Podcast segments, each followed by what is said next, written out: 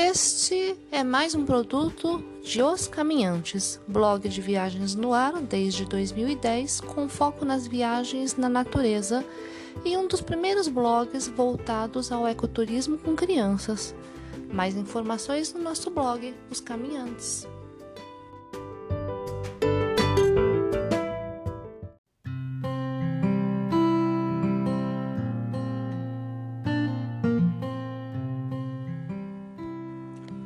Olá, bem-vindo de volta para mais um podcast dos caminhantes. Hoje eu vou falar, é, eu estou destrinchando aos pouquinhos, porque eu fiz até agora grandes, digamos, posts sobre tipo Espírito Santo, né? E aí agora eu vou começar destrinchando é, um pouquinho cada localidade colocando assim mais sobre a cidade, sobre os atrativos locais. Hoje a gente vai de Patrimônio da Penha e arredores. É uma visita bastante antiga que a gente fez para essa localidade. Foi em 2013, tá? Tem post no blog. É, eu preciso dar uma olhadinha. Confesso que deve estar bastante coisa desatualizada lá, principalmente em relação à hospedagem, essas coisas, tá? mas é o que eu sempre digo, os atrativos sempre estarão lá, né? Então, eu acho que o importante mais é você focar sempre no atrativo. Então, vamos lá. E aí eu vou atualizando as coisas aos pouquinhos, tipo, a gente ficou na pousada Jardim do Beija-Flor, da família da Valéria e do Marcelo. Quem nos atendeu bastante lá foi a Helva. É, super gostoso, muito tranquilo. Eles têm uma vibe diferenciada, digamos. É, tudo vegetariano. É, um pouquinho da história deles é assim, eles iriam fixar raízes. Eu não sei exatamente de onde eles são, mas eles queriam fixar raízes na em Terra Ronca, em Goiás, né? Uma terra mística, uma coisa assim, tal. E um dos amigos, de, des, dentre eles, né, é, visitou o lugar porque era um, uma, um grupo de amigos que queriam fundar uma comunidade nesse lugar que chama Terra Ronca. Aí um dos amigos deles visitou esse lugar porque tinha um parente lá e achou o lugar tão bacana, tão good vibes que acabou fixando residência lá e chamou os amigos. De, de lá começou uma ecovila que eles chamam de Portal do Céu. Não sei a quantas anda, mas deve existir ainda lá. Na época eram 23 proprietários e vários moradores.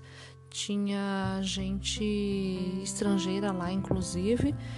Então, só para vocês terem noção do que é este lugar.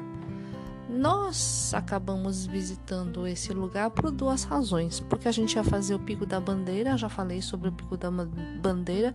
Sim, nós fizemos o Pico da Bandeira sim com crianças. É, tem post lá no blog, é antigo já, tá? Depois vocês leem se vocês tiverem interesse. Então a gente é, passou por lá. Porque a gente estava fazendo o Pico da Bandeira de novo? Pelo lado capixaba, todo mundo faz pelo outro lado, a gente resolveu fazer por esse lado. É, pelo lado mineiro, né? A gente fez pelo lado do Espírito Santo. E também especificamente porque a gente leu uma postagem do Tiago Reis, foi nossa grande referência. Eu acho que, que a gente, quando fala em Espírito Santo, tem que lembrar Tiago Reis, Rotas Capixabas. É um blog muito bom, antigo, né? Dei, acabei de dar uma olhadinha, parece que ele não, não tá atualizando muita coisa, porque, enfim, né? Ninguém anda viajando muito mais ultimamente, mas é, foi de lá. o cara escreve pra caramba e, e assim, ele é local, né? Eu gosto muito dos blogs locais porque eles têm uma autenticidade muito maior quando eles escrevem. Então vamos lá, o que, que você pode fazer em Patrimônio da Penha, além das duas coisas que eu te falei, então não falei de Thiago Reis. Thiago Reis tinha acabado de visitar é, Chapada Diamantina, a gente também conhece, e, e ele com, compara Patrimônio da Penha com a vibe meio capão lá na Chapada, essa coisa meio hippie, meio alternativa, mística, entendeu? Então ele compara tudo isso. Então isso também é, é, é nosso interesse. E aí a gente acabou optando por esse local. É, a gente, para vocês terem uma ideia, a gente, vocês sabem disso, né? Mais ou menos a gente traça um roteiro nas nossas viagens e aí a gente estabelece pontos de parada. Então, ah, tal lugar merece três dias, vamos, aí a gente pega a pousadinha no lugar, tal. Esse lugar foi tão legal, tão legal que a gente acabou alterando os nossos planos de viagem, o que é difícil da gente fazer. E a gente resolveu ficar mais nessa localidade do que esticar mais na praia. Particularmente eu não gosto de praia. Praia para mim é sempre a mesma coisa. Hum, aquela coisa, não curto muito o clima, aquele calor, a vibe, hum, as pessoas, enfim, não, não, não me gusta muito. Então eu prefiro a turma Serras. Mas enfim, é gosto pessoal, nada conta. Agora vamos lá vamos contar um pouquinho do que você vai encontrar nesse lugar, tá? É, a gente foi visitar o Portal do Céu, que é o que eu já falei, uma ecovila tal. A Valéria Marcelo foi uma das primeiras moradoras, né? E aí no comecinho, como eles contaram pra gente, eles falaram que eles moravam lá em cima. Falaram, cara, o que, é lá em cima? É no alto da montanha. Porque agora eles moram na pousada que eu falei para vocês, a pousada Beija-Flor. Então eles é, moravam, como eu tô falando lá em cima, e naquele lugar ficou é, conhecido como Portal do Céu. A gente visitou esse lugar. É, não sei realmente se existe agora um outro tipo de caminho. Eu acredito que não. Para chegar lá é, é muito, era muito bacana porque era somente por trilha. Lá em cima a gente chegou a ver uma estrada, mas eu não sei realmente por onde é que se chegava lá. A gente foi, é, a gente seguiu as indicações do pessoal da pousada e a gente conseguiu chegar lá. E para chegar lá é bem legal.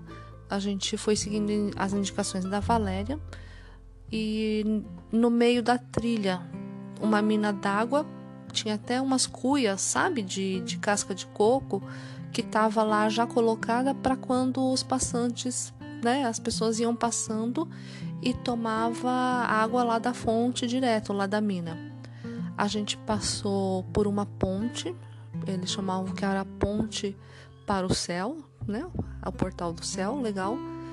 E até a gente chegar ao espaço de vivências Beija-Flor. Não sei se eles estão operando agora, enfim, né?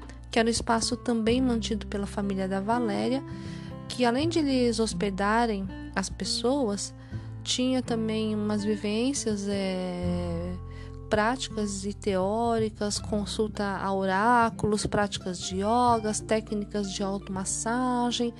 As refeições eram vegetarianas, né? Tudo neste formato. Que os eventos ocorriam em épocas normalmente de feriados, então não sei como é que anda agora, tá?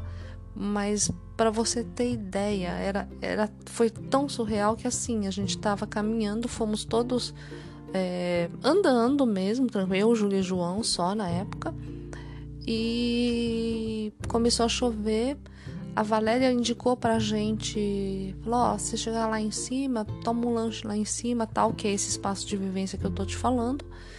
E indicou pra gente onde que tava a chave, a gente entrou na casa dela, né, que é uma casa dela, tomamos lanche, ficamos lá curtindo um pouquinho e coisas assim que você só encontra em lugares perdidos no mundo como a gente gosta, né? Lá em cima também tinha, tem, né? Eu acredito que ainda existe.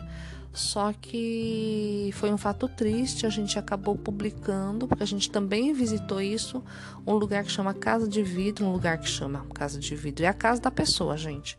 E é toda feita com material reciclável. Tinha uma postagem no blog, mas eu tirei porque um leitor falou que por causa da, da postagem nem sabia realmente que tinha tanto alcance, mas o morador estava muito aflito porque o pessoal estava achando que era um ponto turístico. Então todo mundo ia lá sem chamar, sem chamar, sem avisar, sem ser convidado, e ele não estava tendo paz dentro da casa dele. Então a gente pediu desculpas, tiramos a postagem do ar, né? E pedimos para que outras pousadas ou moradores locais que, que ainda tivessem, ainda indicassem o atrativo para tirar do ar também, né? Ninguém merece um negócio desses. Agora, isso eu tô falando de patrimônio da Penha. Agora vamos falar, é bem pertinho, eu vou falar rapidamente então é, dos arredores. O que é que você consegue fazer lá pertinho, tá? Porque eu acho que, que é mais ou menos assim. Quando você vai visitar um lugar, você fala, beleza, o que, que tem para fazer lá? Ah, tem cachoeira, tem isso, tem aquilo, tem aquilo. Ah, tá, então merece dois, três dias. Por isso que eu digo que a gente acabou esticando em patrimônio por conta dos atrativos. Eu ainda acho que a gente deveria ficar mais, deveria ter ficado mais tempo e é um lugar que tipo a gente volta fácil, tranquilamente, tá? Vamos lá. Primeiro atrativo é a Cachoeira do Granito em Limo Verde, que a gente tinha ouvido falar. A indicação direitinho você encontra lá no blog, tá bom? Mas procura Limo Verde, que é um pequeno vilarejo antes de chegar em Santa Marta, tá? Eu tento dar uma indicação de como é que você chega lá. Não sei como é que tá a, a sinalização, enfim, a situação, tá? É assim. É, apesar do poço ser bonito, a gente não gostou muito, o lugar tava meio sujo, um cheiro esquisito. Eu acho que tinha rolado uma macumbinha lá, entendeu? Nada contra a religião aceita, não é isso. É, é, é o lixo que tava, tinha ficado da, da cerimônia lá, né? A Selma tinha. A Selma, a Helva da pousada tinha falado pra gente visitar o Jardim de Gaia que é o contato, que é o contato, que é um atrativo lá, só que a gente não conseguiu contato na, na ocasião. A, o tempo estava fechado, estava muito frio, a gente visitou em julho, tinha chovido, a estrada estava bem ruim, então a gente não quis se aventurar e a gente não visitou. Mas fica aí a outra dica: perto da Cachoeira do Granito, você pode visitar então o Jardim de Gaia. Aí, nesse dia mesmo, a gente foi para o nosso destino principal, que chamava. Chamava, que chama Poço dos Guardas. O pessoal chama assim, mas na verdade se chama Cachoeira Águas Verdes, em Pedra Roxa. É outro pequeno vilarejo. A gente viu essa postagem no Facebook da Relva um lugar lindo com uma água verde transparente. A foto estava maravilhosa. Falei, Helva, onde é esse lugar? Ah, o Poço dos Guardas, tal. E queremos chegar lá. Como é que faz? E aí a gente, ela deu indicação, a gente foi. As fotos no blog não estão boas porque é o que eu falei, estava chovendo, estava um tempo feio, mas o lugar é lindo. O poço está dentro de uma área do Parque Nacional do Caparaó e a gente fez um negócio que é errado, né? mas que a gente fez, e aí eu não vou mentir. O lugar está escrito de acesso proibido, tem placa e tudo. A gente ficou até com meio medo de entrar e de contar, né? Mas a gente tem que levar em conta algumas coisas, porque já era de domínio público, digamos, né? Todo mundo que a gente foi perguntando sabia o que era, onde que era, nos deram indicações e também contaram que durante o final de semana o pessoal chegava de caminhão, cara. Porque o acesso é por estrada, a trilha é bem pouquinha, bem curtinha. Então o povo chegava para fazer churrasco e passar o dia.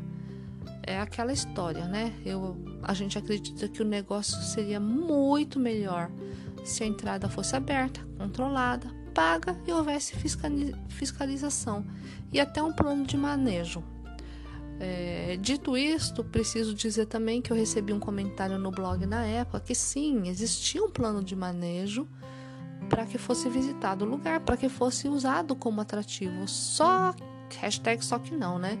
Política pública em ambiental, nessas coisas. Agora então, neste desgoverno mais do que nunca, é, é triste demais, né? Então Nada disso aconteceu. É, infelizmente, daria para para a gente pensar em um, uma coisa muito melhor, mas enfim, isso aí é, é pano para manga, não dá para ficar falando muito disso. Então é isso. Uma pequena pincelada, falei aqui de dois, três atrativos mais ou menos, que você pode esticar em Patrimônio da Penha. Fica a dica aí, acho que vale muito a pena, tá bom? Até a próxima, um beijo para todo mundo.